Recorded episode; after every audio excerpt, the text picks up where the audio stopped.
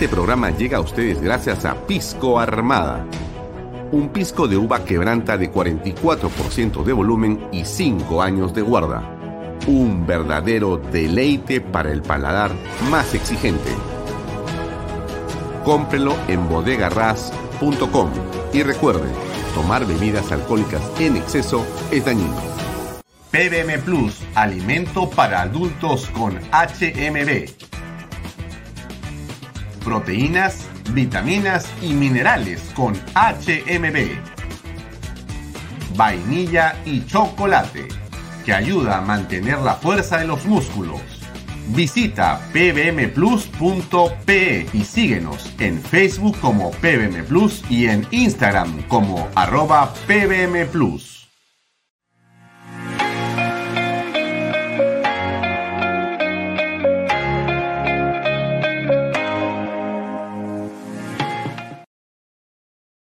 Bienvenido a la familia Sarcleti. Contamos con más de 20 años construyendo momentos especiales en más de 21 establecimientos ubicados en Lima y provincias. Tenemos la variedad de carta más grande para compartir en familia, con amigos o simplemente tomarte un tiempo para ti. ¿Estás listo para vivir la experiencia Sarcleti? Indupark, lotes industriales desde 300 metros cuadrados. Págalos en 6 meses sin intereses. Indupark Crece con los expertos en desarrollo. ¿Qué tal amigos? ¿Cómo están? Muy buenas noches. Gracias por acompañarnos en esta nueva edición de Bahía Talks por Canal B, el canal del Bicentenario. Eh, vamos directamente con un tema que es de suma importancia. Antes que nada, mi solidaridad con Philip Butters, con el colega Philip Butters, con el comunicador Philip Butters, y con todos los eh, colegas y periodistas de PBO Radio. Eh, el día de hoy eh, su señal lamentablemente se ha visto interrumpida. se ha actuado con una violencia inusitada y lo concreto es que ellos no están al aire.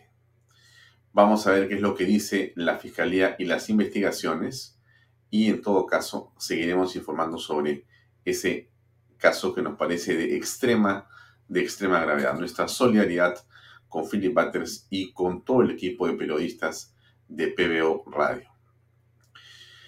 Cambiamos de tema un segundo. Pocas han sido las autoridades que, siendo elegidas y representando a sus eh, comunidades electorales, han tomado una posición firme y clara con respecto de lo que pasa con Pedro Castillo Terrones y sus devaneos con la corrupción y fundamentalmente con respecto de las investigaciones que la fiscal de la Nación, doctora Patricia Benavides, viene llevando a cabo. En realidad, no hemos visto prácticamente ningún pronunciamiento usted podrá revisar qué alcaldes, qué gobernadores han dicho estamos en desacuerdo y rechazamos lo que ocurre y lo que está sucediendo con Pedro Castillo. Pero ha habido una luz en esa tiniebla de mediocridad política en realidad, en esa tiniebla de genuflexión. Esa luz y esa claridad desde el principio ha sido marcada por Augusto Cáceres, alcalde de San Isidro. Ustedes recordarán que desde hace varios meses el alcalde San Isidro viene señalando su posición con absoluta claridad y recordarán ustedes también que fue él el que como autoridad fue la primera que se opuso a ese encierro del 5 de abril que Castillo de manera irresponsable sometió a todos los habitantes de la capital. Por eso fue que le cayó encima la policía y hubo un intento de amedrentamiento que se ha producido en varias oportunidades. Pero hoy día, Pedro Castillo, Pedro Castillo eh, Augusto Cáceres ha emitido desde el municipio un comunicado. El comunicado declara persona no grata al presidente de la República. Este es el comunicado que eh, está circulando en redes sociales, está en los medios hace varias horas ya, y dice varias cosas importantes. La primera es que eh, se refiere en el punto 1 a justamente la presentación de la denuncia constitucional que ha llevado a cabo la señora fiscal de la Nación el 11 de octubre. Eh, ahí eh, se menciona en el punto 2 que hay una carpeta fiscal donde se han encontrado, como dice la doctora Benavides, eh, indicios graves de presunta existencia de una organización criminal donde en la cabeza está Pedro Castillo, el presidente de la República. El tercer punto se refiere a que en lugar de allanarse a esas investigaciones y colaborar con la justicia, lo que ha hecho es mostrar una actitud hostil y de abierto enfrentamiento con la Fiscalía de la Nación. Y yo diría también de una eh, clarísima obstrucción con respecto a lo que son las investigaciones. Y bueno, es la razón en general que argumenta Augusto Cáceres y su municipio para declararlo persona no grata. Bien, y hemos pedido a Augusto Cáceres que nos acompañe unos minutos para que nos comente justamente qué significa esto y qué es lo que está diciendo su municipio. Augusto, ¿cómo estás? Buenas tardes, gracias por acompañarnos. Sé que estás eh, trabajando en el municipio, pero queríamos robarte unos minutos para poder comentar esto que ha salido hace unas horas. Eh, ¿Cuál es la posición del municipio y ¿Qué van a hacer ustedes? Eh, Alfonso, ¿qué tal? ¿Cómo estás? Gusto de saludarte y también saludar a todos los amigos de Canal B. Alfonso, mira, nosotros hemos venido eh, evaluando muy seriamente todo lo que viene sucediendo en nuestra, en nuestra patria con respecto a la actuación del Poder Ejecutivo, eh, los ministros y en especial del presidente de la República. hace pocos días, el día 11, la fiscal de la Nación recogiendo pues una serie de eh, indicios, elaboró una carpeta fiscal y presentó una denuncia ante el Congreso de la República, como todos sabemos, eh, contra el presidente Pedro Castillo por eh, ser parte y presunto líder de una organización criminal, criminal enquistada en Palacio de Gobierno. Esta situación que hubiera llevado a que el señor presidente de la República, como mínimo, se allanara las investigaciones, que eh, colaborara con la justicia, que permitiera que este, pueda ponerse él a derecho, es decir, eh, pedir eh, su renuncia o su suspensión él mismo del, del cargo para poder enfrentar, como lo haría una persona decente ante la fiscal de la nación, estos cargos eh, que se le han imputado que son gravísimos y que si fueran falsos, eh, cualquier persona pues, este, que quiere limpiar su nombre, eh, lo que haría es este, enfrentarlos. Pero hemos visto que al contrario, el, el, presidente de la República lo que ha hecho es una labor absolutamente obstruccionista, ha enviado a sus ministros a hacer una serie de acciones judiciales en, este, en busca de acciones de amparo, habeas corpus y otra serie de, procesos en busca de que esto no avance, ¿no? este, se ha hecho una campaña de desprestigio contra la fiscal de la Nación, se está haciendo una campaña de desprestigio contra el Congreso de la República y contra todos aquellos que creemos que el presidente de la República debería de ponerse a derecho. Eso es lo que todos, todos hubiéramos querido y que hubiéramos creído que se debía de hacer. Al contrario, el presidente se comporta como una persona en donde se tiene que presumir su culpabilidad desde el punto de vista no jurídico, estamos hablando desde el punto de vista ciudadano, aquel que pues huye de la justicia o la trata de eludir, eh, no, no demuestra que, es inocente, sino muy por el contrario, este, se muestra como una persona culpable.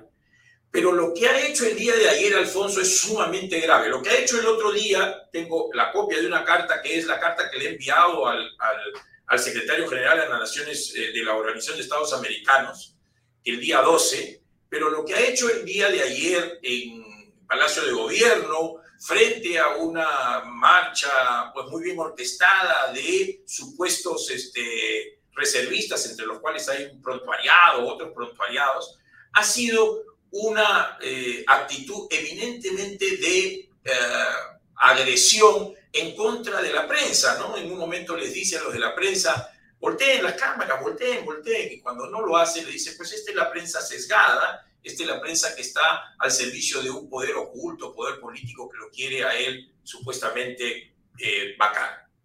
Y lo que ha hecho el otro día con esta carta que nos llegó de la Organización de Estados Americanos, voy a leerte un pequeñísimo párrafo nada más de, de la carta que es muy larga, pero que dice, entre otras consideraciones, dice, el gobierno del Perú ha decidido activar este mecanismo de garantía colectiva para preservar la institucionalidad democrática y el legítimo ejercicio del poder, teniendo en cuenta que en los últimos meses vienen ocurriendo en el Perú una sucesión de hechos y situaciones por parte del Poder Legislativo, uno, del Ministerio Público, otro, y de otras y de otros órganos constitucionales en abierta contradicción con las disposiciones constitucionales y las normas que regulan la separación de poderes propias del Estado de Derecho, han configurado un proceso destinado a la alteración del orden institucional, promoviendo las modalidades de golpe de Estado. Es decir, aquí el señor presidente en esta carta miente de manera descarada, pone cosas absolutamente falsas, porque lo único que están haciendo estos organismos este, constitucionales y, poderes del Estado es cumplir con su función que les ha encomendado precisamente el Estado de Derecho y la separación de poderes. Es decir, lo que está tratando es el presidente de la República es de recurrir al extranjero para precisamente, creo yo, y de, y de aquí yo hago una disquisición, pues promover un falso estado eh, de circunstancias antidemocráticas para promover un golpe de Estado. Yo creo que el promotor del golpe de Estado es el presidente de la República. Ante esta situación que venimos ya tomando muchos meses los peruanos, es que he decidido, en virtud de las eh, atribuciones que me brinda la Constitución y las leyes, emitir una, este, una resolución de alcaldía para declarar al señor presidente de la República persona no grata en el distrito de San Isidro. Y esto lo he hecho porque rechazo las actitudes que está tomando el presidente de la República y eh, lo declaramos que es persona no bienvenida al distrito de San Isidro, como deberían de ser todas las personas que creemos que son deshonestas. Ningún deshonesto debería de ser permitido en el Perú. Esta, este, mi querido Alfonso, es una confrontación entre los honestos del Perú contra los deshonestos, que infortunadamente son pocos, pero están inquistados en Palacio de Gobierno. Eh, Augusto, ¿por qué crees tú que lo que tú estás haciendo con estas muestras claras de rechazo a la actitud del presidente de la República, que creo son compartidas por una mayoría abrumadora de la población, no son eh, también expresiones que vemos de otros alcaldes? ¿Cuál es el tema aquí? Eh, tú sales a fin de año, termina tu periodo eh, como alcalde de San Isidro, eh, estás emitiendo un comunicado firmado por eh, ti como alcalde de la comuna de San Isidro, pero no existen en otros colegas un ápice de reacción política. En realidad no se entiende bien por qué. ¿Tú tienes alguna explicación a esto? Mira, Alfonso, yo creo que hay evidentemente una absoluta falta de liderazgo político en nuestro país.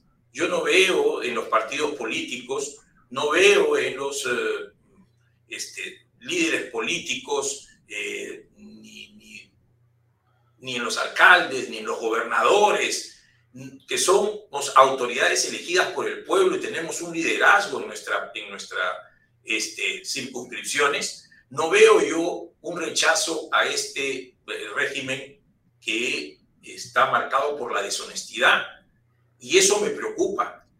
¿Cómo vamos a llegar a un próximo gobierno, sea pronto, sea después, se, cumpla o no se cumpla el, el, proceso de adelanto de elecciones, de vacancia presidencial o lo que corresponda? ¿Cómo vamos nosotros a ver un, un próximo régimen constitucional? ¿A quién vamos a elegir nosotros que eh, si hoy en día no salimos en defensa del orden y el sistema democrático, Alfonso. O sea, nosotros, yo he sido elegido en un proceso democrático, en un proceso en el cual los este, ciudadanos han expresado su, este, con su voto su decisión de que yo sea alcalde, como de muchos alcaldes y, y, gobernadores regionales de, los, de, de, todo el Perú, como todos los alcaldes y gobernadores regionales del Perú. Y sin embargo, no veo, yo también con preocupación veo que no hay una defensa del sistema democrático. Lo que estamos aquí viendo es un ataque directo del presidente de la República y de todo su régimen al este, al sistema democrático, los principios democráticos de separación de poderes. El señor presidente de la República le está diciendo a la fiscal de la Nación, le está diciendo a los otros, al, al, Congreso de la República, le está diciendo a los otros organismos, a los jueces que le han impedido este, que no le han permitido sus falsos habeas corpus y acciones de aparo y otros. Les está diciendo al Poder Judicial, a la Fiscalía de la Nación, al, Congreso de la República, les está diciendo golpistas. ¿Y qué se hace con un golpista, Alfonso? Con un golpista lo que se hace es, se les aplica el artículo pertinente de la Constitución para salvar la democracia entonces, lo que él está llamando en realidad es a un golpe de Estado, está llamando a sus reservistas, y eso ha hecho el día de ayer, para promocionar un golpe de Estado, que es lo que está haciendo Antauro Humala en el sur. Está diciendo que, que, hagan, que hagan las cosas para que él envíe 500 mil reservistas. Bueno, ya envió una parte de estos reservistas bien vestiditos, con zapatos nuevos y con, y con este uniforme nuevo, los han enviado a Palacio de Gobierno para amedrentarnos para hacernos pues este, una amenaza a todos acerca de que el sistema democrático no sirve si no es que ellos lo manejan, es decir, el, claro totalitarismo. Por eso es que yo he salido leyendo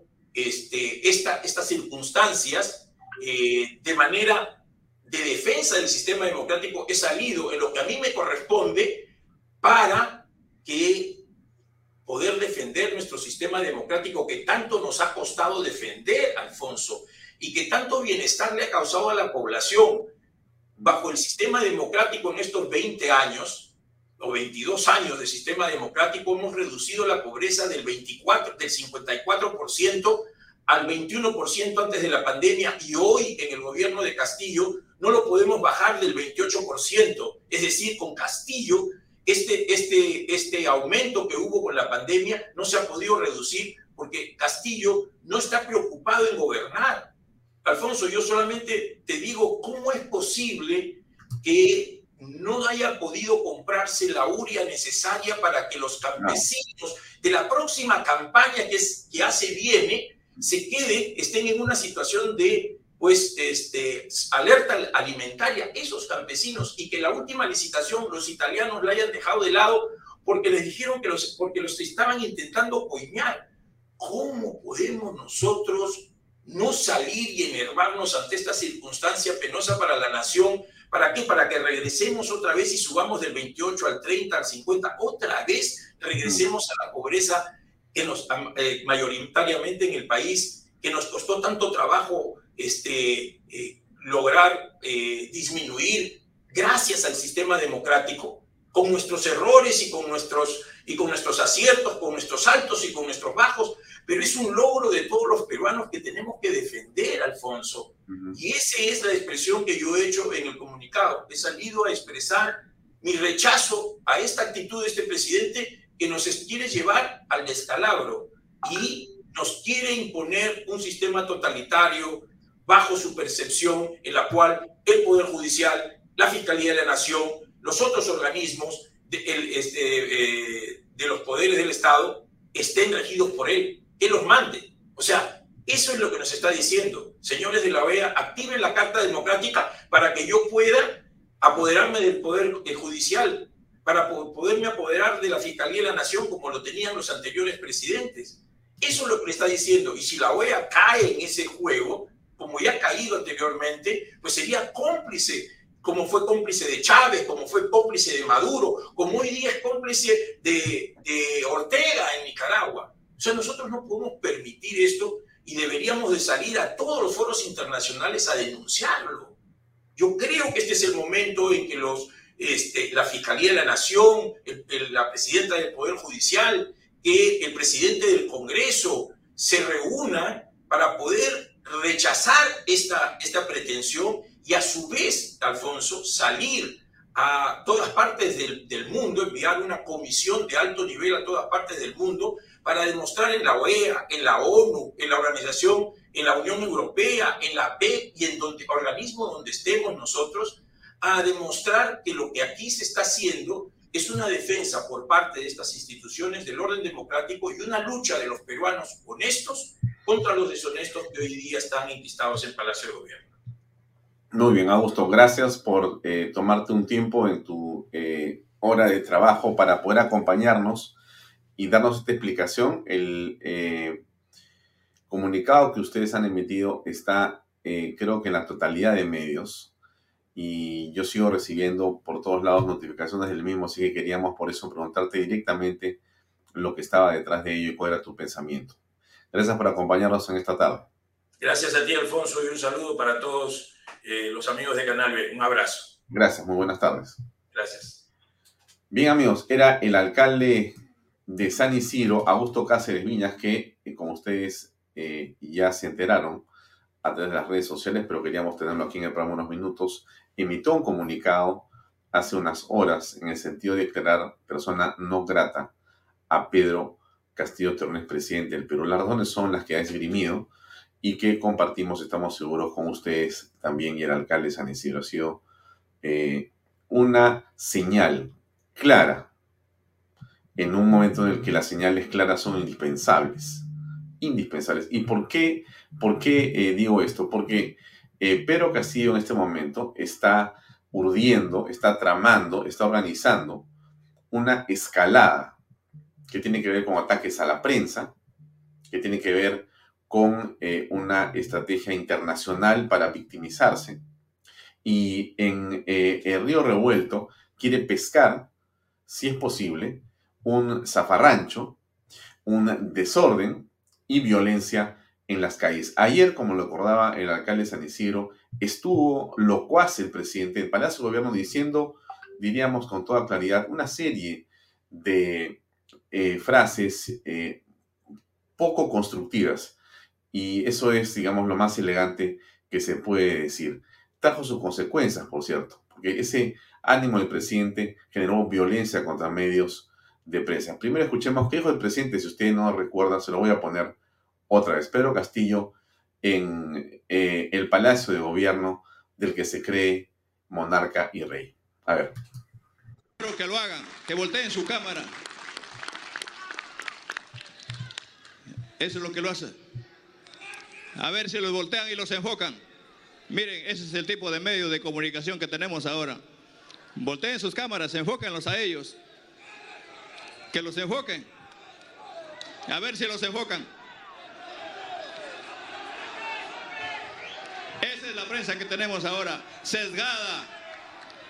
Esa es los medios de comunicación que están sesgados para decir al país, para mentirle, coludidos con un grupo de poder que han mancillado al pueblo peruano. ¿A quiénes se refiere Pedro Castillo? Porque si él habla de que los medios eh, están coludidos y organizados para mentirle al pueblo, la pregunta es, ¿qué medios son los que él, eh, digamos, reconoce como los que son correctos? Los que dicen la verdad. Los alternativos. Los que él eh, financia por lo bajo según rumores por todos lados esparcidos.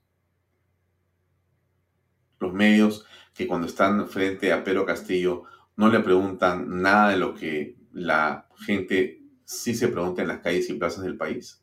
Esos son los medios que son buenos. Y la prensa independiente, ahora él dice que está pagada por grupos de poder. ¿Por qué grupo de poder? Si él es un hombre tan poderoso y tan importante, ¿por qué no dice exactamente quiénes son, primero, los medios, los periodistas, los montos de dinero que se pagan ¿Y por qué no dice qué grupos de poder exactamente son los que según él están detrás de todo?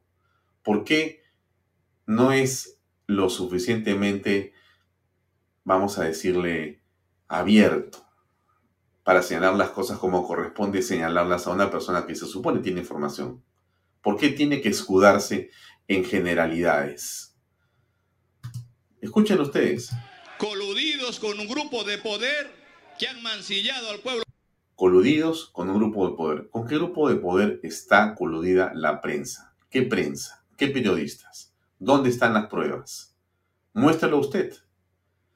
¿Cuál es el problema? ¿Por qué más bien eh, no demuestra que tiene información y la suelta y la dice? ¿Cuál es el problema? ¿No, no es esa la manera de, digamos, defenderse en ese momento? ¿O no será que no tiene nada de eso? Y es otra más de sus frases, otra más de sus pensamientos, de sus dichos, que no se sustentan sino en nada. Solamente le hago ocurrir al presidente de la República que el día que comenzó esta andanada de revelaciones, la señora Carolín López comenzó a contar las cosas el fin de semana y el día sábado el presidente de la República corrió desesperado, creo que fue en Moyobamba o en Rioja, y dijo claramente en un discurso que vamos a buscar para que lo mostremos nuevamente. En este momento están declarando, dijo, y grupos de poder están pagando millones para que declaren en contra del presidente de la República. Una vez más, generalidades. ¿Han pasado cuánto? Más de un año de esa frase. ¿Hay alguna prueba de lo que dice Pedro Castillo? Nada. Frente a los dichos del presidente se acumulan más delaciones, más delatores del entorno más cercano. Son sus colaboradores más próximos, secretario general, familiares, amigos de la familia, exministros de Estado, gente vinculada al centro del poder que ha despachado directamente con el presidente en las últimas horas. Y esos que están revelando las cosas y que tienen el material y que han explicado y han dado en detalle todo lo que hace Pedro Castillo y sus y que ha permitido armar este organigrama de la corrupción con claridad para la Fiscalía, todo ello corroborado a través de 370 páginas a través de 190 elementos de convicción claramente probados. Todo ello para el presidente es parte de un complot de no se sabe quién, de no se sabe cuándo, ni cómo, ni dónde. Solamente generalidades. Y con ese argumento se va a lloriquear a la OEA. Se va a lloriquear a la OEA. Se corre de la prensa. Se siente cómodo donde está donde usted lo ve, ahí, ahí parado, ahí está feliz Pedro Castillo, bien lejos de los periodistas, llenos de gente a la cual le quiere dar algo, le quiere dar algo para que lo aplaudan y lo respalden.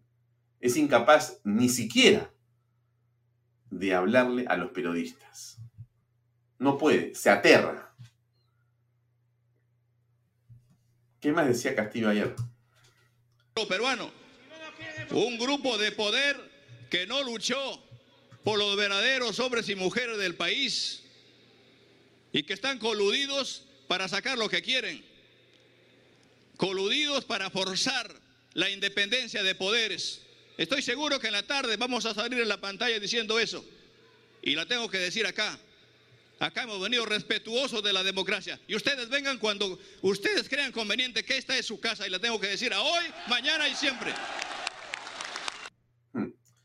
respetuoso de la democracia, ¿qué cosa significa realmente? Porque el presidente tiene como varias versiones de lo que es la democracia, ¿no? Él me parece que entendiera que como él lo han elegido democráticamente, de eso tenemos todavía dudas, pero dejemos eso para otra conversación.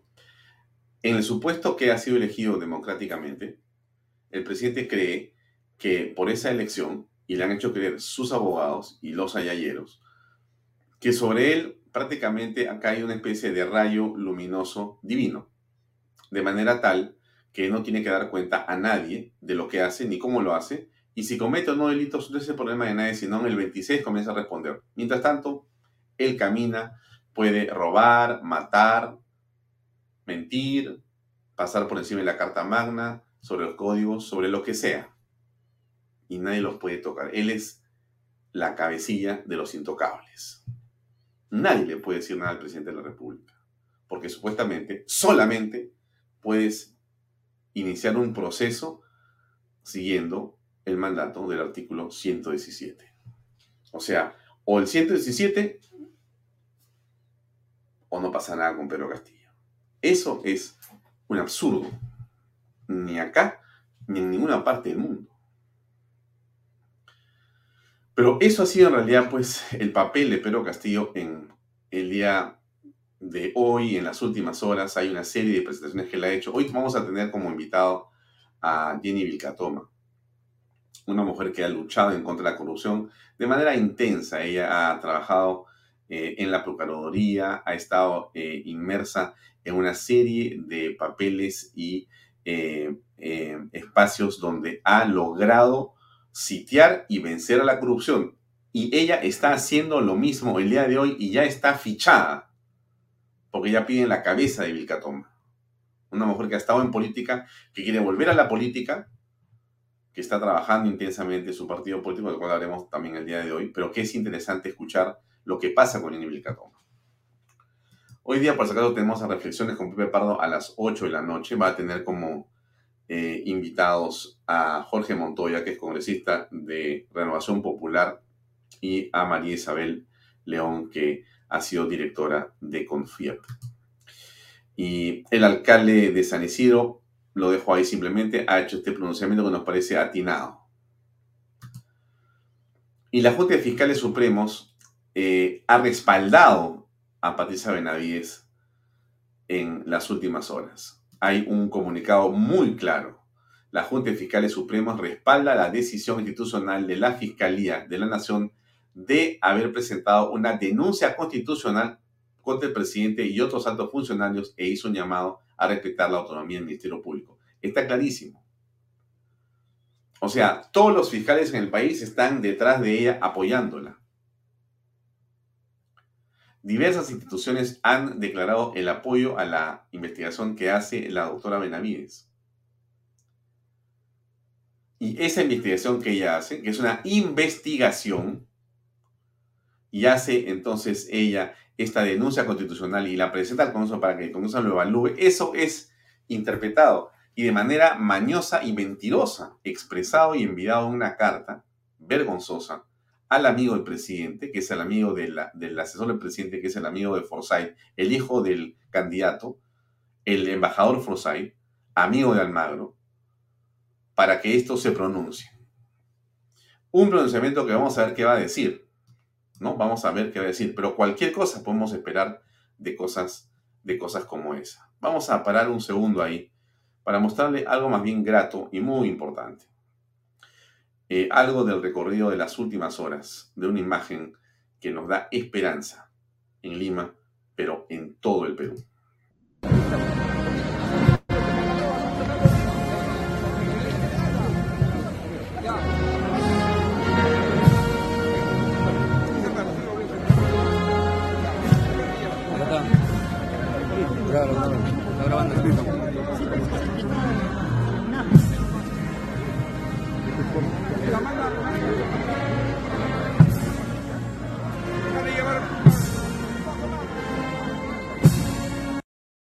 Bien, es el Cristo morado en su recorrido por las diversas calles de nuestra capital. Eh, tuvo un recorrido intenso en las últimas horas, mucho tránsito, mucho tráfico, muchísima gente siguiendo eh, el anda y la procesión del Señor de los Milagros. Eh, una de las procesiones, si no la más importante, por el número de personas que congrega esta procesión del Señor de los Milagros. Eh, déjenme avanzar. Esto es otra expresión de lo que la gente hace cuando ve a Castillo. Ayer le mostré un video de Pedro Castillo en un restaurante. Le mostré una de las tomas. Esta es otra toma para que no haya duda de que es verdad lo que le estoy contando.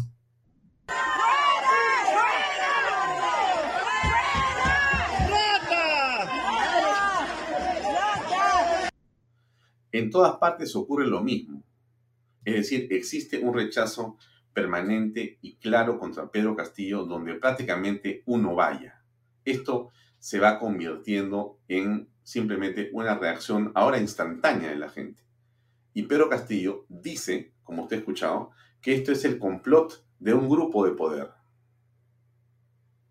y de la prensa y de los que eh, perdieron las elecciones y de los que no quieren que un hombre como él gobierne el país. Deberíamos avanzar el video, vamos a ver si logramos ponerlo. Eh, el enemigo lo ha parado, pero esperemos a ver. ¿Me escuchan? Sí, ¿no? Bueno. Eh, hablemos de otro tema. Em,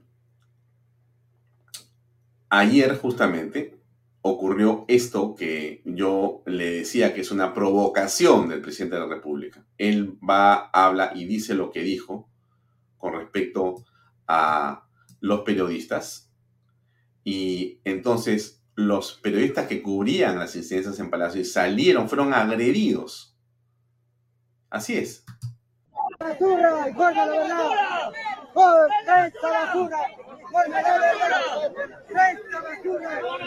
Estamos viendo que el pueblo está rechazando a la prensa basura, ya, eso es lo que estamos viendo, ya, estamos apreciando que la, que la prensa, el pueblo lo rechaza. Ya. Dios se va a encargar de ti. Dios se va a encargar de toditita la prensa Con la par con la, con la, con la cámara, así, así, así, así trabajan eso, ¿qué? Con la par, con la, con la, con la cámara, con la par, con la, con la, con la cámara, así, así, con la cámara apagada, sacan a su conveniencia nomás, claro, ve. Si ya saben que el pueblo, pero hermano, pero si ya sabes que el pueblo te rechaza, vienes a provocar ya prácticamente, ve.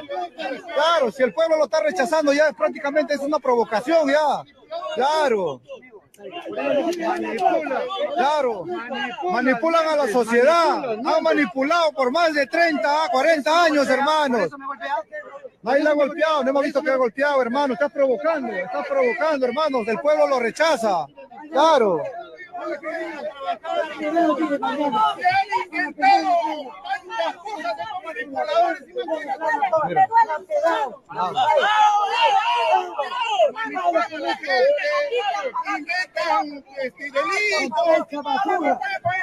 Con puros supuestos, indicios, que así trabajan ellos.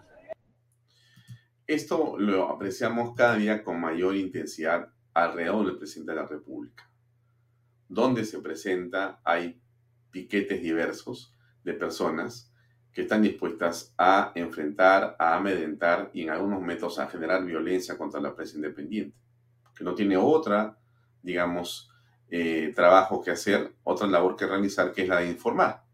Ahora, dentro de este equipo de eh, personas que estuvieron con Pedro Castillo el día, digamos, eh, de antes de ayer, o de ayer mejor dicho, había alguien especial y Beto eh, Ortiz lo eh, precisó.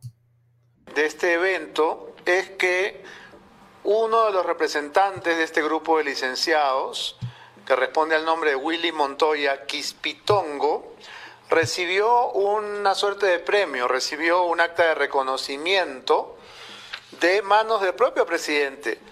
Pero como los asesores no hacen su trabajo, no se tomaron siquiera la molestia de averiguar quién es esta persona a la que el presidente premia y abraza como si se tratara de un gran personaje.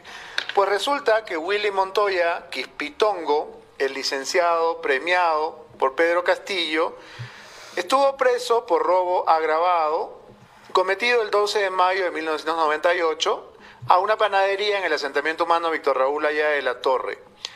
De acuerdo al texto de la denuncia, tres sujetos, entre ellos Montoya Quispitongo, ingresaron al local con armas de fuego, robando en esa oportunidad 900 soles, 150 dólares y prendas de vestir.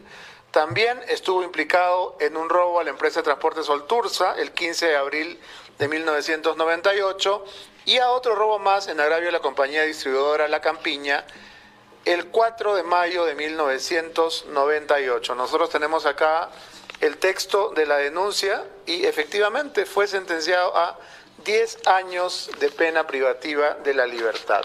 Bueno, estas son, estas son las personas que se premian en, Palacio de Gobierno, ¿no? Ladrones, ¿no? Condenados por hurto agravado, por hurto a mano armada, ¿no? ladrones eh, que salieron de la cárcel para disfrazar, disfrazarse de esta manera y dar la impresión ¿no? de que son eh, valientes, combatientes, ¿no? personajes heroicos, cuando en realidad son, como muchos de los colaboradores de Pedro Castillo, personajes prontuariados y con, y con historias delictivas bastante temibles. Sí, exacto. Eso es lo que ocurre en Palacio de Gobierno. Así estamos en este momento gobernados. Si usted no reparó, en lo que pasó ayer en Palacio fue parte de esa narrativa del presidente de la República. Premia lo que sea con tal de despertar aplausos y supuestas eh, lealtades o apoyos, ¿no? Lo que le importa al presidente de la República, según lo que le dicen sus expertos, es generar una sensación, una percepción. No importa que sea mentira, es la percepción que como usted sabe, en el mundo de la política es la realidad. Entonces, eh, que nosotros estemos en desacuerdo y en orillas opuestas del presidente de la República no deja de que veamos con claridad que existe un muy bien armado montaje en torno al presidente de la República. O sea, es evidente que hay un manejo que permite a Castillo tener esa percepción de apoyo. Le pongo lo que el, video donde justamente está aplaudiendo a estas personas ayer. Tenemos toda una agenda, pero sí quiero dejar en claro de que hay una intención macabra, no solamente ir en contra de la familia, no les importa ni lo que hacen con tu madre, con tu hija, con tus menores hijos con tus hermanos, con los compañeros de lucha. Pero acá estamos, nos mantendremos firmes hasta el 28 de julio de 2026, le guste o no le guste. No es así. El presidente cree que es un asunto de gritar o de aplausos el hecho que él se quede donde está. No es así, presidente. Usted está caminando por el sendero luminoso de la justicia, de el precipicio y de la delincuencia. Y caminar por ese sendero luminoso lo va a llevar finalmente al desastre. Y es un tema que creo que a estas alturas va dependiendo de varios factores que no son solamente los votos en el Congreso de la República. Es evidente que algo más eh, hay ahí. Porque esa es la democracia. Y si quieren llegar acá, participen en un escenario democrático, que el pueblo las ponga, no la forcen, no quiebren la institucionalidad, no quiebren la democracia, que por nuestra parte no la tendrán. Hemos venido acá por el, por el país. El presidente dice y sostiene que eh, apelar a lo que dice la Constitución de la República para vacarlo constitucionalmente la investigación que hace la fiscal y la denuncia que presenta, todo eso es parte de un golpe de Estado. Solamente en la cabeza del presidente de la República puede caber una cosa así. O sea, insisto, la narrativa, eh, lo que tiene que decir es eso. Porque eso es lo que causa, en teoría, en este momento, una suerte de solidaridad de sus colegas en América Latina. No va a faltar algún idiota, lo digo con toda su claridad, que le haga caso a Castillo. O sea, no esperemos que no son tan idiotas, ¿no? Porque están Nicaragua, Cuba y Venezuela. Ya emitirán sus comunicados para solidarizarse con Pedro Castillo en la supuesta, eh, digamos, golpe de Estado que solamente está en la mente del presidente y del señor Forsyth como su eh, embajador. No existe eso, no existe. El Congreso hace uso de un atributo constitucional la fiscal de la nación hace una investigación y presenta una denuncia y eso dice la ley. El Congreso quiere que se interprete el 117, manda esa interpretación al Tribunal Constitucional. ¿Dónde está, dónde está la ilegalidad? ¿Dónde está la falta de prolijidad en el debido proceso? No existe. Y entonces Pedro Castillo simplemente se victimiza, se victimiza y se sigue victimizando ad infinitum. Y por no solamente para reconocer al pueblo peruano, sino a ustedes, queridos compatriotas, que hemos luchado con ustedes, padres de familia, maestros, licenciados, obreros, campesinos, agricultores. Los conozco a la mayoría de ustedes y por eso no solamente debemos dejar en palabras. Pásame usted este reconocimiento que acabo de... Quisiera dejar en manos, voy a dejar en manos ya finiquitado el reconocimiento y el otorgamiento a los licenciados de las Fuerzas Armadas, tal como se merece, porque se ha venido trabajando con el Ministerio del Interior y el Ministerio de Defensa. ¿A quién se la entrego? ¿A quién se la voy a recibir? A mi estimado Montoya.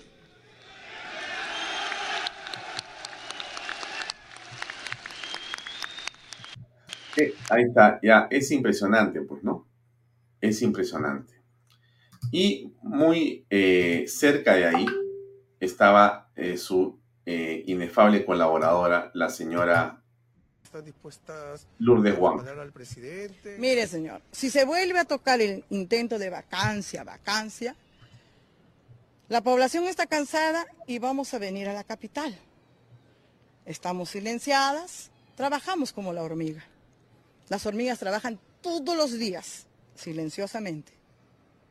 O sea, tenemos que tener paz, pero no nos sigan cansando. Trabajan como hormiga, pero cobran como cucarachas, porque me parece que aquí hay 30 millones de soles de por medio. Una muestra de nuestras compañeras han llegado pura dirigentes. Queremos respeto. Poder legislativo que nos respete y que respete la democracia y la gobernabilidad. Nada más. Con eso avanzamos. Muchas gracias. Esos son los grandes apoyos que tiene el presidente Pedro Castillo. Bien, vamos eh, terminando esta parte del programa para hablar con la invitada Jenny Vilcatoma. La verdad no puede ser censurada. Muñante me representa, absolutamente. Y lo digo con todas sus letras porque es así. Alejandro Muñante ha sido eh, víctima de un intento de censura por parte de la increíble intolerancia de la señora Susel Paredes y compañía. Personas que han querido censurarlo, sacarlo en más selectiva y saben por qué razón. Por opinar, mejor dicho, no por opinar, por, eh, digamos, copiar en una pancarta lo que la ciencia dice, que ser mujer es un tema biológico y no ideológico. Y eso, para estas damas, fíjense ustedes los niveles de irracionalidad que puede haber en el Congreso de la República. Irracionalidad de estas personas. Que consideren que ese dicho es algo que debe ser censurado. Ya no hay libertad de expresión en el Perú si pasa eso. Pero ha habido gente con mucho criterio que ha salido a apoyar a Muñante hoy a las calles, en diferentes lugares del país, pancartas y una buena cantidad de gente en la puerta del Palacio de Legislativo. está contigo, amigo, el pueblo está contigo, amigo, el pueblo está contigo. Bueno, sinceramente que yo creo que no podía ser de otra manera, ¿no? Porque eh, finalmente este, esto que Muñante ha venido eh, diciendo y representando es simplemente el hecho de querer decir las cosas como son. Eso que le digo yo, ser mujer es un tema biológico y no ideológico. Eso es, mm, creo que si tú le metas la madre a una de estas personas, ¿no? Social y compañía, no van a reaccionar. Pero tú le dices lo que yo estoy señalando y sacan la bandera LGTB y te la quieren clavar. ¿Dónde está? ¿Dónde está el delito? ¿Dónde está lo insoportable? ¿Dónde? La verdad que no, no, no logro entender. Por eso, eh, que lo vean bien en este programa, nosotros vamos a mantenernos siempre del lado de lo que corresponde, ¿no? Lo que nos parece correcto. Por eso decimos, la verdad no puede ser censurada, la verdad no puede ser censurada. Ser mujer es un tema o es un hecho biológico, no es ideológico. Tú no eres mujer porque quieres ser mujer. Eres mujer o eres hombre porque científicamente y naturalmente eres así. Y eso que yo estoy diciendo, ya pues a mí me deben poner pues que quemar, ¿no? Ya Alfonso a ella, ultraderecha, fascista, extremista, o sea, este es peor que Vox, por decir eso. No lo pueden ni dejar entrar al Congreso porque no puede a una persona que piense como Muñante. Son increíbles, ¿ah? Impresionantes realmente. ¿Qué niveles de intolerancia? Realmente inconcebible lo que pasa en el país en estas, en estas horas con este tipo eh, de cosas. ¿Cuántos congresistas han firmado hasta ahora la moción? Ya son las 7 y 21.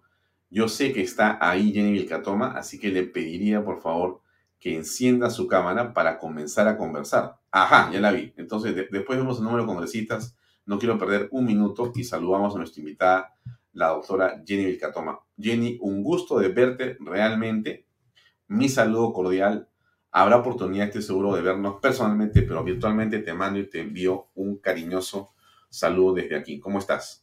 Gracias, Alfonso. Yo también te envío un abrazo eh, muy cariñoso porque no nos vemos hace tiempo, pero creo que estamos en la misma lucha cada uno eh, día a día en contra de este régimen, en contra de lo que significa una verdadera amenaza para perder la democracia. Lo dijimos, querido Alfonso, hace meses, antes de la segunda vuelta, hacíamos la batalla, lo decíamos, lo anunciábamos y en muy poco tiempo eh, se nos ha dado la razón. La situación que estamos viviendo es muy grave, pero creo que no debemos bajar la guardia y debemos, más bien seguir. Este régimen debe caer, deben tener presos, pero hay que ser bien conscientes de qué es lo que hay que hacer desde la ciudadanía, desde el Congreso, desde las autoridades, para no generar un escenario de cierre de Congreso que muy por el contrario nos deje eh, a la sociedad peruana sin una institución tan importante como es el Poder Legislativo. Has tocado varios temas importantes que te robaría precisar. Cuando señalas, hay que saber qué hacer desde los diversos estamentos o espacios en los que existe una preocupación creciente con respecto a los hechos en los que está involucrado el presidente de la República.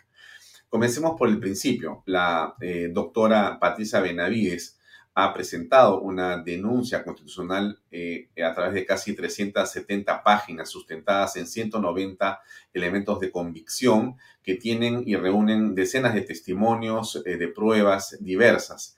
Y esto hace contundente ese documento. Pero el presidente de la República no ha contestado ninguna de las 190 elementos de convicción y más bien ahora lo que dice él es que esto es eh, parte de grupos de poder, de la prensa, etcétera, y ha decidido irse a la OEA. A ver, para comenzar, ¿cuál es tu evaluación de lo presentado por la doctora Benavides Fiscal de la Nación? Yo reconozco y felicito la eficacia con la que está trabajando la doctora Benavides. Apenas la nombraron, yo le hice tal vez esa sugerencia muy respetuosa de que tenía que enfrentar directamente a Pedro Castillo, que se estaban cometiendo actos de corrupción, que con una investigación prolija y rápida podía ella encontrar los elementos de convicción. Eso, eh, gracias a Dios, fue acogido por esta Fiscalía de la Nación, porque hay que hacer una gran diferencia, querido Alfonso. ¿Para qué? Para que nuestros compañeros, nuestros ciudadanos lo entiendan. Comparemos a la doctora Benavides con, con la doctora Zoraida Ábalos es necesario hacer esa comparación para que nos demos cuenta de que la doctora Zoraida Ábalos abdicó a su deber de perseguir el delito y por el contrario blindó a Pedro Castillo, blindó a Martín Vizcarra, todo aquel gobernante que estuvo durante su gestión. Lo que estamos viendo... Ella decía que no le correspondía investigar, que más bien se investigue después. Recordarás innumerables entrevistas donde hemos dicho que la doctora Zoraida Ábalos estaba abdicando a su deber y estaba encubriendo el delito de Pedro Castillo y de Martín Vizcarra en su momento.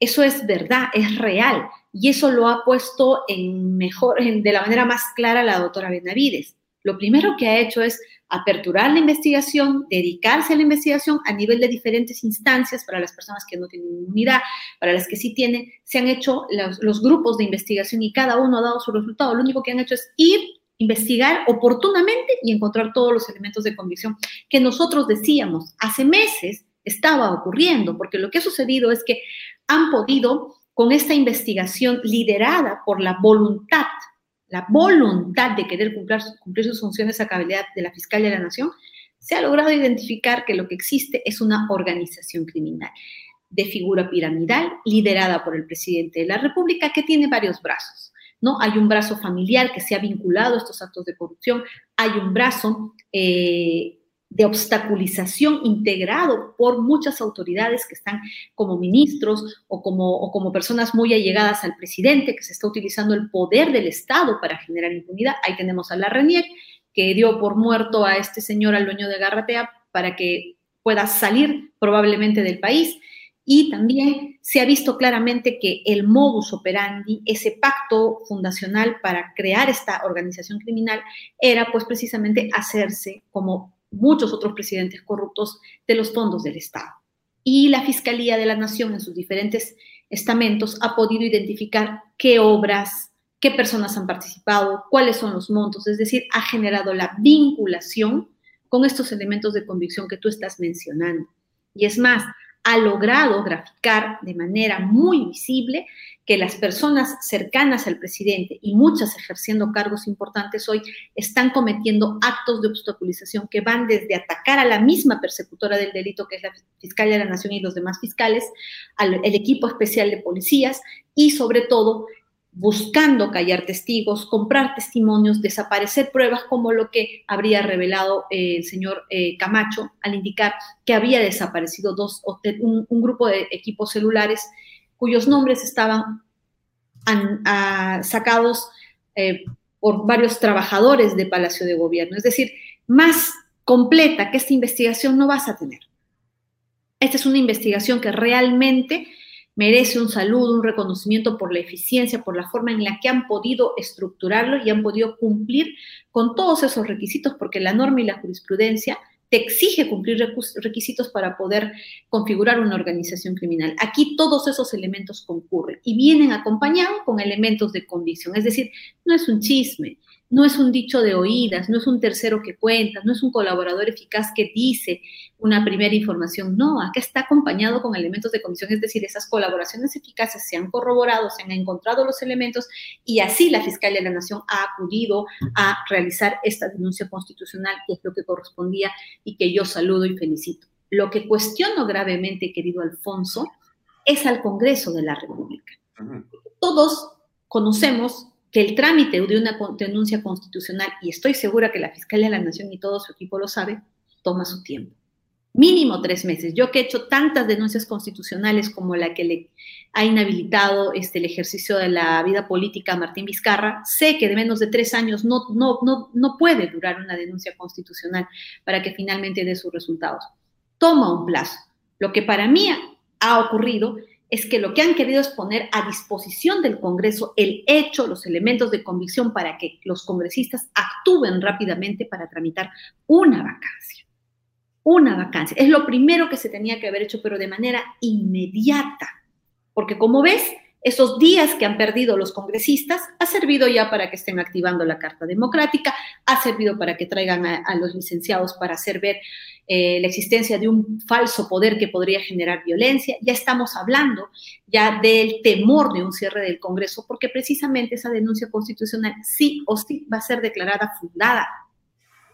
Y es más, por la presión podría ser que se tramite mucho más rápido, pero que va a generar al gobierno tiempo para poder reaccionar.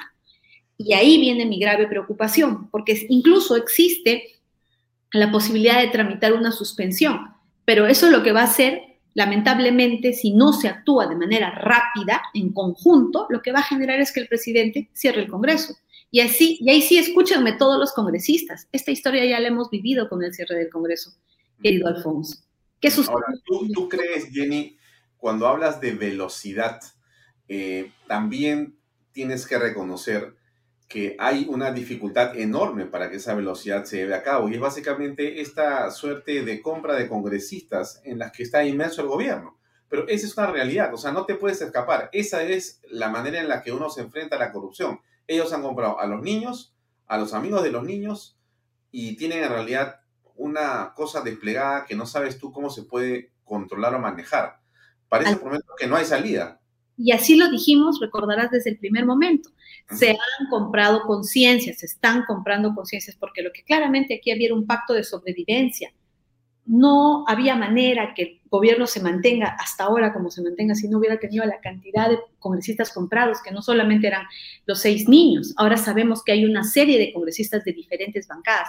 Por eso es que se hizo tan fuerte Pedro Castillo. Pero ahora que ya se reveló que no son los seis, el mismo gobierno ve en riesgo. O sea, antes podías presentarle 10 vacancias y para ellos no había preocupación porque sabía que sí o sí eso no se aprobaba.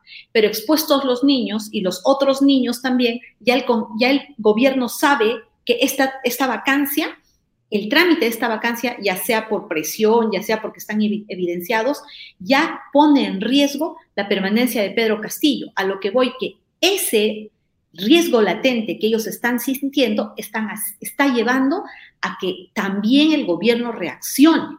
Y no podemos creer que una tramitación lenta en circunstancias normales de una vacancia va a darle tiempo al Congreso a sobrevivir. A lo que, lo que yo quiero alertar es lo siguiente, que en primer lugar, la vacancia debió haber sido tramitada en horas de haber sido eh, interpuesta esa denuncia constitucional, porque como has podido ver, está bien sustentada y te lleva elementos de convicción objeto de investigación. Antes todavía teníamos que en el Congreso recabar, verificar, y eso te tomaba tiempo. En cambio, ahora la Fiscalía de la Nación ha dado tanta información que lo que se tenía que haber hecho era cualquier otro congresista que no esté comprometido, inmediatamente poner la vacancia con 24 firmas y someterlo al, debate para su admisión. ¿no? Y ahí es donde debería verse con el documento en la mano, con esas papas que quemaban, ¿no? Los congresistas sí o sí se iban a ver obligados a admitir esa vacancia de manera inmediata. Incluso si se lograban 91 votos, el presidente viene de inmediato para poder responder. Así debió ser. ¿Y por qué te lo digo? Porque ahora ya van a tramitar la vacancia, lo van a hacer seguramente empezando a medir las fuerzas, pero yo sí tengo un gran temor que el gobierno simplemente proceda con violencia y cierre este Congreso donde ya ni siquiera tiene ni a sus seis niños ni al resto de niños que antes lo podía salvar. Lo que hay que hacer es actuar rápidamente, rápidamente, porque todos, todos van a terminar en riesgo, no solamente la fiscal de la Nación, es quienes han hecho la investigación, el resto de congresistas. La situación es muy delicada y te lo digo porque ya lo hemos vivido. Cuando Martín Vizcarra se sintió evidenciado en la Comisión de Fiscalización en relación a C&M Vizcarra, a todo lo que implicaba su empresa, a cómo él había seguido siendo el gerente de operaciones. Eso ocurrió creo que un miércoles o jueves de la próxima semana. Descubrimos todo en la comisión. Y yo en ese momento sentí y dije, van a cerrar el Congreso sí o sí, porque ya se reveló todo. ¿Y qué pasó? Se dieron pasos agigantados, una serie de circunstancias que se cruzaron en conjunto y lo que dio lugar es al cierre del Congreso. Eso es lo que yo creo que los congresistas deben tener en cuenta, incluso aquellos que están cuestionados en este momento.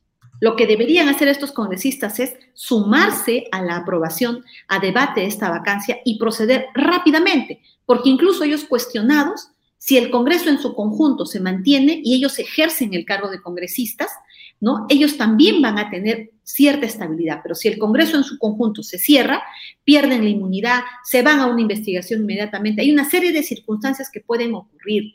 Por eso es muy, muy importante tramitar rápidamente esa vacancia, ponerla a debate y poner a los congresistas incluso cuestionados a que tomen una decisión, a que tomen una decisión porque la imagen que nos ha presentado Pedro Castillo con los licenciados es un mensaje que debemos leer. Tú recordarás, querido ¿Cuál es el mensaje para ti más importante ahí? Que va a usar la violencia. Y yo lo vengo advirtiendo hace meses. Yo estoy recorriendo el país.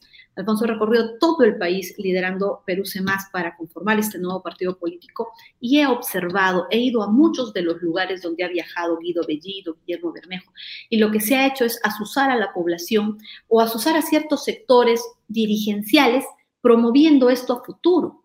Una reacción violenta en la ciudad de Lima en un posible cierre de Congreso. Y lo hemos advertido de muchas formas en mucho tiempo. Entonces, esa intención de tener ese aparente apoyo del pueblo va a ser simplemente una careta para justificar un cierre violento del Congreso. Recordarás también que cuando Martín Vizcarra cerró el Congreso, hubo una imagen que delimitó todo. Cuando él estuvo sentado con los jefes de las Fuerzas Armadas, que dicen que ni siquiera significó un apoyo real al golpe de Estado que él estaba dando, pero tan solo mostrar esa imagen en un momento de crisis dio a entender a todos absolutamente que estaban apoyando a Martín Vizcarra y a su golpe de Estado. Y Mercedes Arauz, que en ese momento había juramentado legal y constitucionalmente, porque se había suspendido a Martín Vizcarra, simplemente se quedó sin piso por esa fotografía. Es decir, estamos entrando en un terreno muy peligroso que si no se reacciona rápido y si los congresistas no son conscientes de lo que está empezando a suceder, lo que yo lamento es que se va a cerrar el Congreso. Con eso van a evitar que la denuncia constitucional se investigue, con eso van a frenar todos esos elementos de convicción que tarde o temprano tienen que llevar presos a todas estas personas. Saben que la denuncia constitucional va a demorar. Ellos saben, lo saben perfectamente, ellos pueden generar una serie de crisis antes de que eso avance, pero lo cierto es que cuando ya se ingresa a una etapa de vacancia, las reacciones tienen que ser rápidas, porque imagínate cómo quedaría el país sin Congreso de la República, con Pedro Castillo gobernando solo con sus decretos supremos, sin control, sin fiscalización, con una asamblea constituyente que siempre ha sido la amenaza con la que nos han tenido. Imagínate lo que está en riesgo. Pero lo que ven del otro lado es que en ese Congreso está la denuncia constitucional con todos sus elementos de convicción. Entonces, para ellos hay un interés directo sobre esa denuncia que se ha puesto en el ámbito comercial yo considero que los congresistas tienen que reaccionar rápidamente, porque te voy a dar hasta los, los pequeños secretos que muchos no saben. Sabes que nosotros sí aprobamos, yo presenté la vacancia que tanto les decía a los congresistas durante meses, aquí está la vacancia contra Martín Vizcarra, todos se negaban, se corrían, tenían miedo, pero ese día que ya sabíamos que nos iban a cerrar, todos me perseguían para firmar la vacancia, querido Alfonso, pero ya era tarde, ya era tarde. Lo presentamos, sí, yo lo presenté, lo aprobamos. Alfonso, lo aprobamos. Aprobamos la admisión a debate. Pero ¿qué crees tú? No se pudo notificar, cerraron la plaza de armas y no se pudo llevar la notificación al presidente.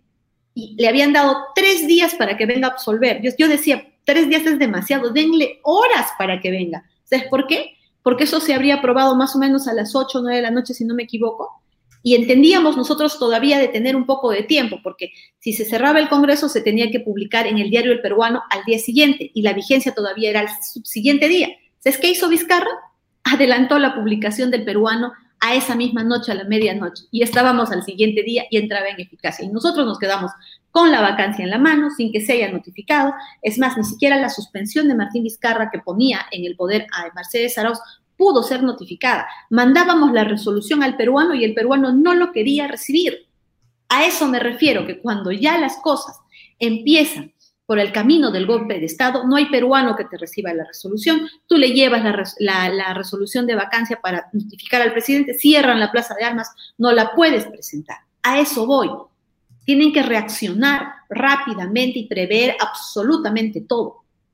Podría pasar lo peor solamente con el hecho de ponerlo a debate y darle cinco días. En esos cinco días hay que esperar lo peor. la reacción tiene que ser muy rápida. Todo lo que ya hemos vivido, creo, Alfonso, debe servir, debe servir para poder encender todas las alertas. No hubo poder humano que frenara lo que hizo Martín Vizcarra ya cuando estábamos en el camino del golpe de Estado.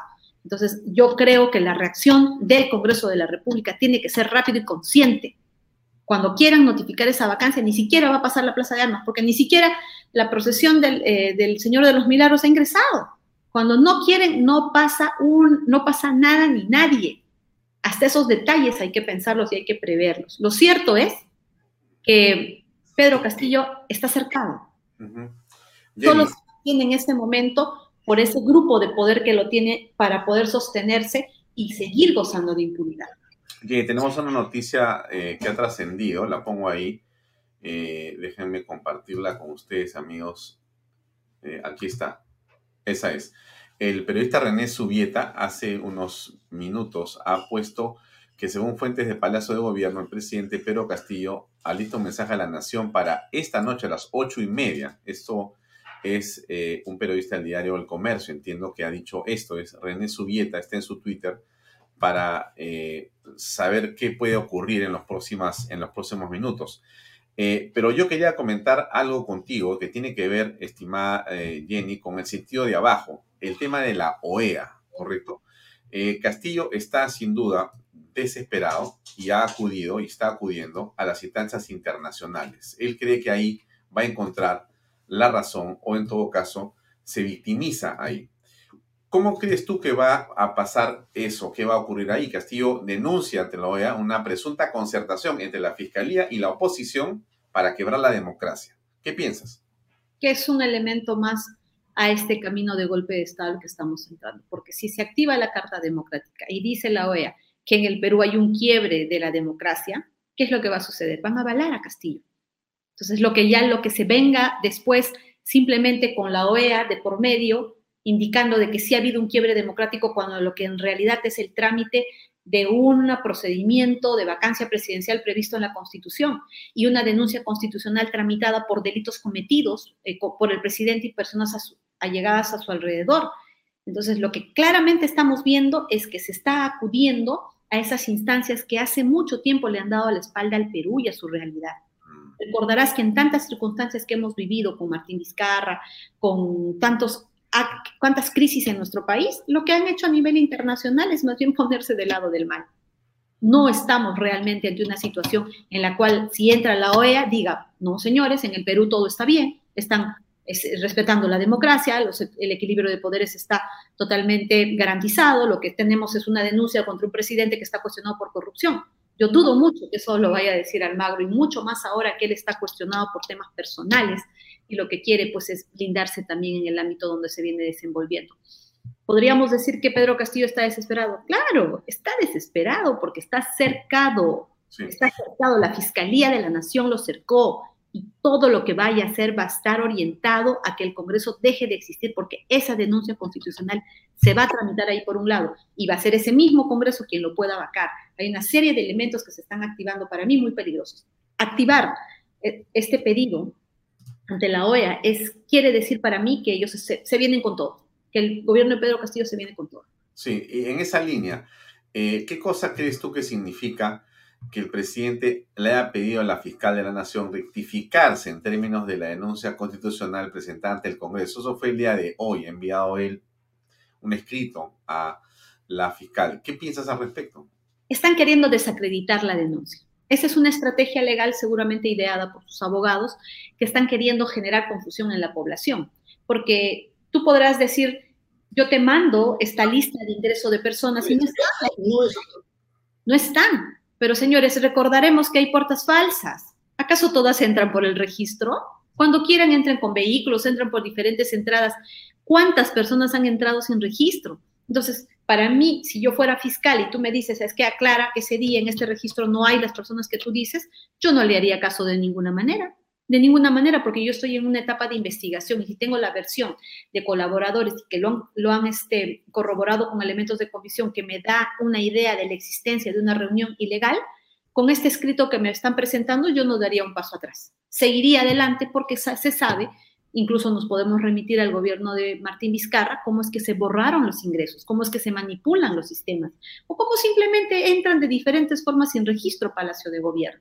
Entonces, pretender decirle, oiga, rectifíquese porque aquí vas a ver que en este registro no están los que tú dices, es simplemente una, una acción de obstaculización más. Quieren hacer que se dude, quieren hacer ver que la fiscal de la Nación patinó, dijo cualquier cosa, y eso no es así. Esa investigación ha sido, uno, prolija, uno respaldado por elementos de convicción. Ya para que salga esa denuncia constitucional, ¿cuántas personas lo habrán revisado una y otra vez? Ese tipo de acciones no, no son aceleradas, ligeras, no, no, de ninguna manera. Lo que están queriendo es desacreditar y simplemente la población tiene que estar atenta y simplemente ver y calificar este acto como algo que intenta distraer. Algo más. Y está esto que es la tutela de derechos que pide Benji, la voz del presidente, nuevamente para ver si logran demorar o en todo caso retrasar que saber mañana a las 10 de la mañana. ¿Qué piensas al respecto de esta otra estrategia?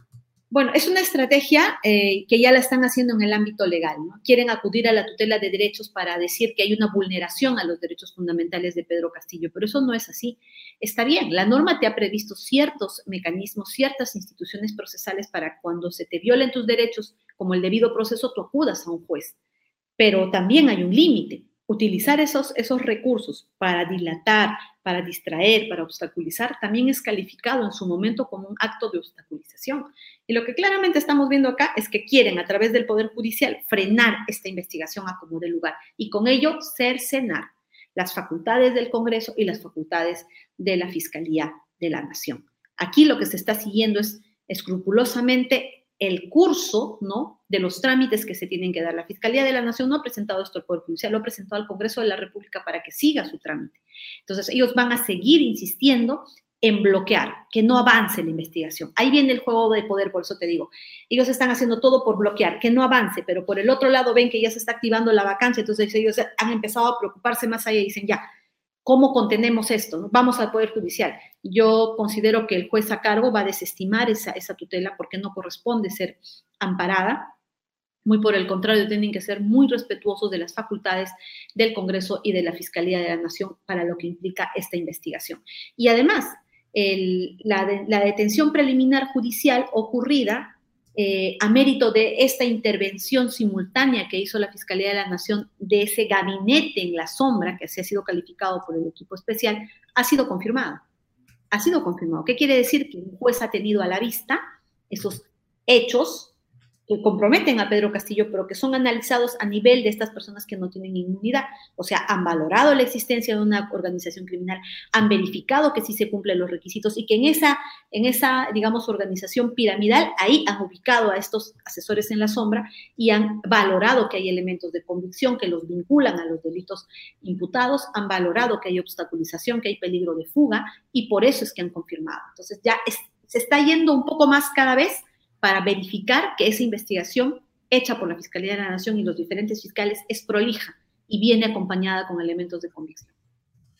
Ahora, ¿qué opinas, eh, Jenny, en relación a la posible suspensión? Estamos hablando de una vacancia de 87 y una suspensión de 66, y eso es lo que está de alguna manera a estas alturas también, digamos, eh, en juego o eh, tiene a muchas personas eh, sin saber qué va a ocurrir. Con respecto a este tema, hay una página que se ha abierto hace poco, déjenme compartirla simplemente, se llama Vacancia Ya, está ahí y muestra la cantidad de personas que ya han votado, no, no han votado, perdón, han firmado, esto es, eh, déjenme leer lo que dice la página web.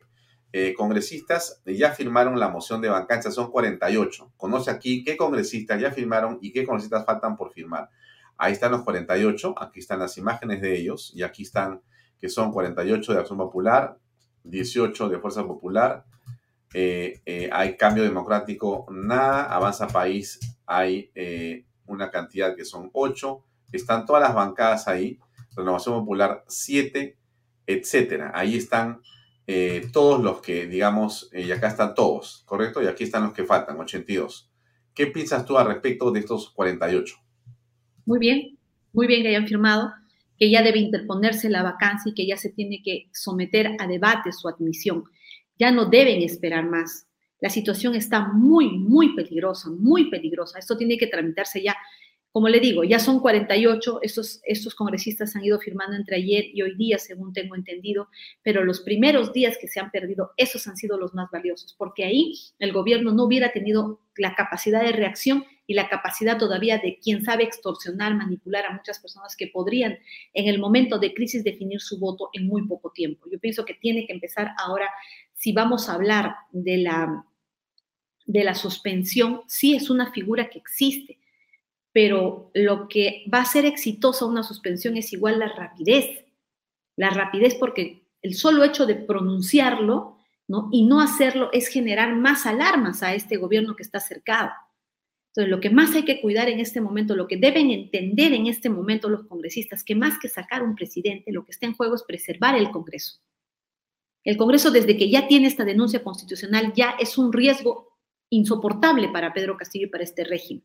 Entonces, la vacancia es más bien la única manera de preservar la existencia del Congreso de la República en este momento, pero depende de que se actúe rápido e incluso esa suspensión también se tiene que tramitar rápidamente y los congresistas, incluso cuestionados, deberían votar a favor y debería preverse todo lo necesario para poder materializar esa notificación, porque tú puedes aprobar esa suspensión, lo envías a Palacio y si no lo reciben y no se publica en el peruano, en ese tiempo puede ocurrir de todo ya lo hemos vivido, ya lo hemos vivido y creo que incluso en el pasado, sí, yo, eh, yo misma he, descubierto muchas cosas contra Martín Vizcarra, hemos hecho investigaciones, pero las hacía desde mi posición como congresista, hacía mis investigaciones por la experiencia que tengo y la información que recibía de colaboradores eficaces, pero nunca antes una fiscal de la nación con todo su equipo había hecho una denuncia tan contundente y tan sólida con, con elementos de convicción.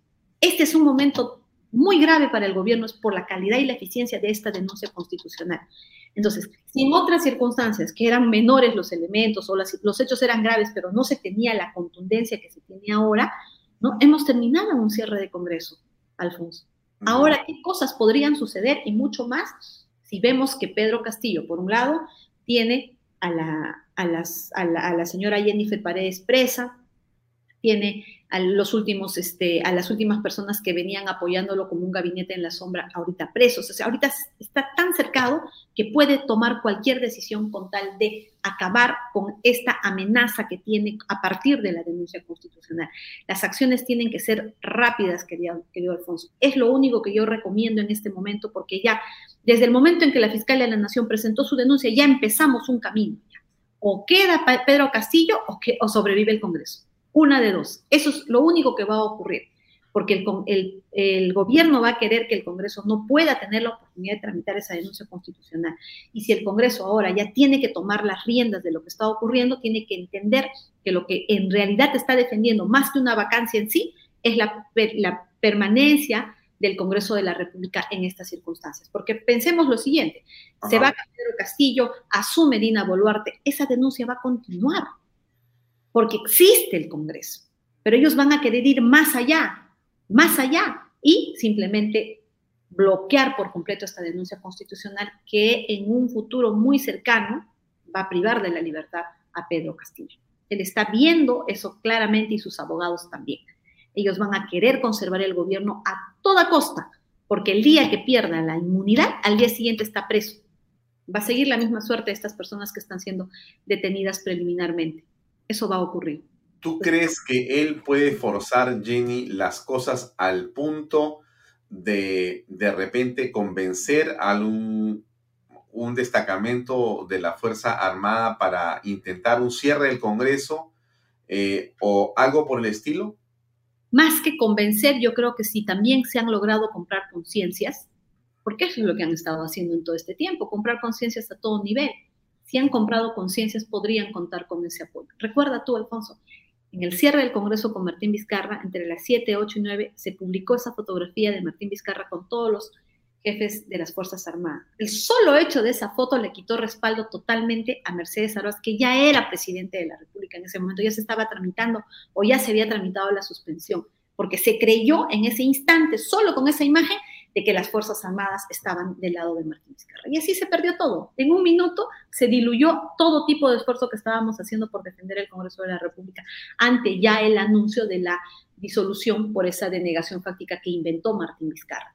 Entonces, cualquier forma, cualquier figura puede ser utilizada ahora. Y yo, nuevamente llamo la atención de, de las Fuerzas Armadas, porque luego de esa fotografía nadie salió a aclarar, a decir que no apoyaban lo que estaba sucediendo. Simplemente todos se quedaron callados y fueron cómplices. Fueron cómplices, porque gracias a esa fotografía y ese momento que se vivió, es que la, la balanza se inclinó a favor de Martín Vizcarra. Y al día siguiente, pese a que Mercedes Arauz estaba juramentada porque había habido una suspensión en contra de Vizcarra, al día siguiente le mandaron 50 policías a su puerta y lógicamente ella ya no pudo hacer nada, porque si salía de la puerta de su casa ya estaba cometiendo delito y la podían detener. Lo que hemos vivido con el cierre del Congreso y en muchas historias que no se han sabido por completo, ¿no? Debe servir el día de hoy para prever y para actuar rápidamente. Incluso tú recordarás, Alfonso, uh -huh. en esos momentos críticos, habían francotiradores al interior del Congreso. Es verdad. Sí, es verdad, Jenny, Jenny, tienes una deuda con nosotros. Vamos a hacer un especial, en verdad, para tratar de rememorar qué pasó en ese eh, golpe de Estado de Martín Vizcarra. Yo he visto todo, mientras yo presentaba mis denuncias constitucionales, mientras yo buscaba que venga un fiscal a, a, a poder levantar un acta como Salvador de Solar había roto la democracia y se había metido a la, al Pleno. Yo he visto esos francotiradores en el techo del Congreso, adentro. Entonces, hemos vivido situaciones que la gente no sabe, pero son todos elementos de un golpe de Estado. Yo siento en este momento que ya lo he vivido y eso ha sido hace muy poco tiempo. Yo lo advertía y lo decía y lo decía y los congresistas no me hacían caso. Yo les decía meses antes, miren, hay que, vacar a Vizcarra, aquí está, lo seguía yo por todos los pasadizos y no le daban, me no le daban importancia. No le, le digo, nos va a cerrar porque viene la situación así, así, así, así, nadie hizo caso. Esa noche todos querían firmar la vacancia, querido pero ya era tarde. La aprobamos, pero nunca se pudo notificar. Cerraron la plaza de armas, cerraron el palacio y nunca se pudo notificar. Dijimos. esta es la fotografía, Jenny. Esta fotografía publicada en Andina, en el portal del Estado, a las 13 y 13, a las 11 y 13 del 30 de septiembre. En ese instante. y por eso expresa respaldo al presidente Vizcarra. Yo te voy a contar qué había pasado en ese instante. Mira, cuenta los minutos y cuenta los segundos. Mercedes, habíamos aprobado la vacancia a trámite. Se le había dado tres días. En esas horas, en esos minutos, no podían notificarle. Cerraron la plaza de armas, cerraron todo. Quisimos ir al peruano para que se publique. El peruano cerró las puertas y no quiso publicar absolutamente nada. Se hizo la suspensión, se aprobó la suspensión con los votos necesarios. Mercedes Arau juramentó. El hecho que ella juramentara no fue una patinada, lo hizo de acuerdo a la Constitución. Entonces, una vez que ella juramentó, lo primero que tenía que haber hecho era designar su, gabinete inmediatamente para lograr, pues, precisamente que todos los, eh, digamos, las Fuerzas Armadas vengan y, se pongan del lado de ella, porque ella era la nombrada constitucionalmente. En ese instante sale publicada esta foto. Todos que estábamos ahí reunidos en la, en la oficina del presidente del Congreso en ese instante, cuando salió esa foto, todos dijeron, todo está perdido, no hay más las Fuerzas Armadas están con Vizcarra. Sea o no sea legalmente ahorita el presidente, están con él. Hasta ahí llegamos con la pelea. ¿Y qué más sucedió? Mira la hora, 23 con 13. Todavía había esperanzas de que al día siguiente podíamos, eh, Martín Vizcarra igual iba a demorar en poder publicar el cierre del Congreso porque tenían que salir resoluciones supremas, tú recordarás. ¿Y qué hizo?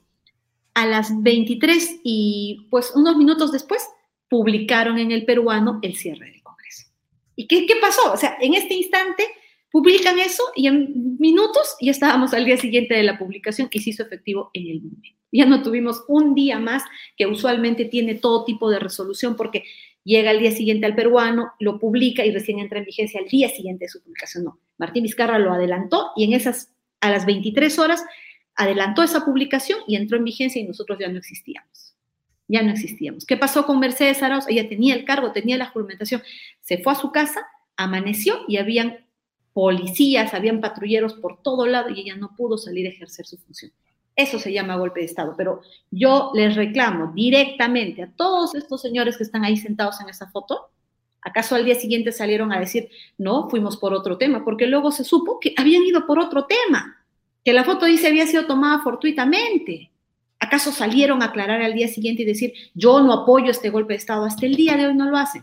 Pero casi todos ellos ya han caído, hasta por actos de corrupción. Porque claro, pues estaban sometidos ante sabe Dios cuántos chantajes y dejaron que esa foto mande un mensaje equivocado. Pero quienes estábamos luchando en el Congreso de manera activa para salvar el Congreso, con esa fotografía hasta ahí llegamos.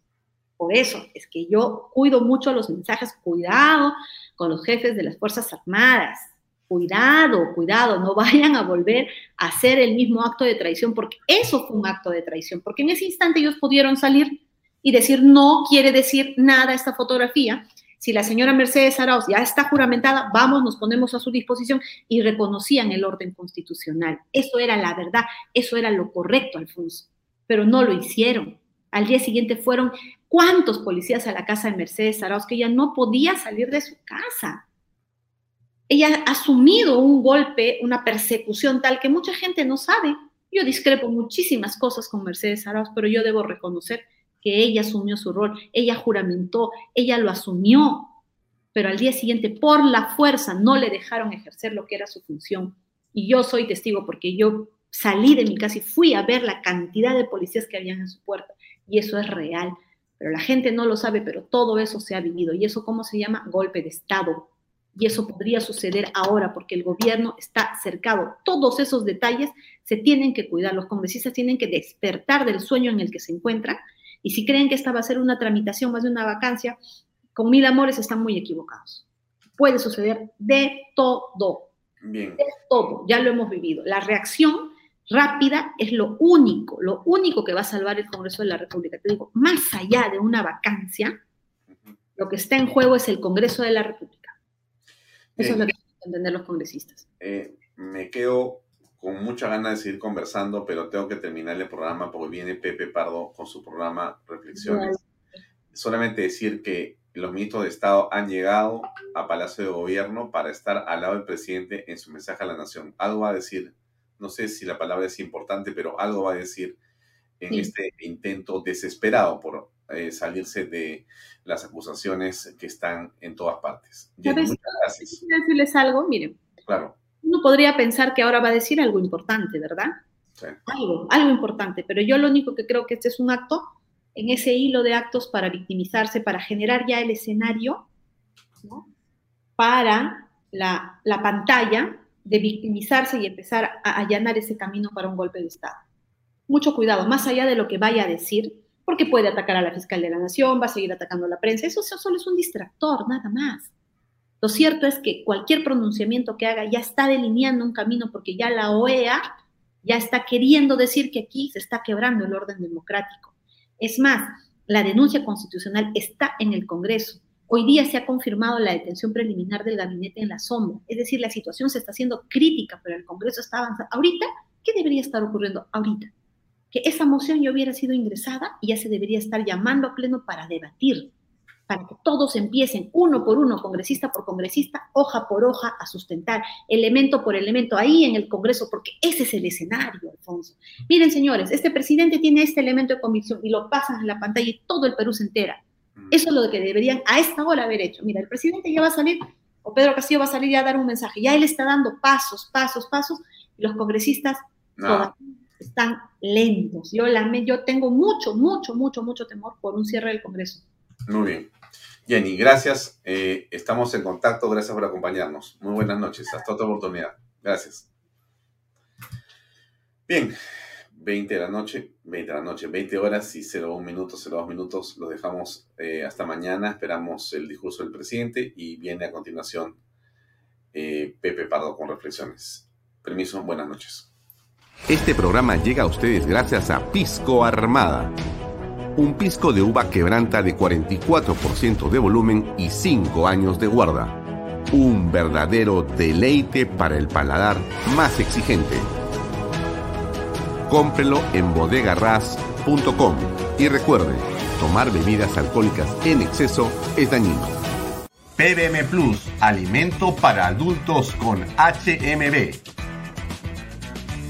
Proteínas vitaminas y minerales con HMB. Vainilla y chocolate, que ayuda a mantener la fuerza de los músculos. Visita pbmplus.pe y síguenos en Facebook como PBM Plus y en Instagram como arroba PBM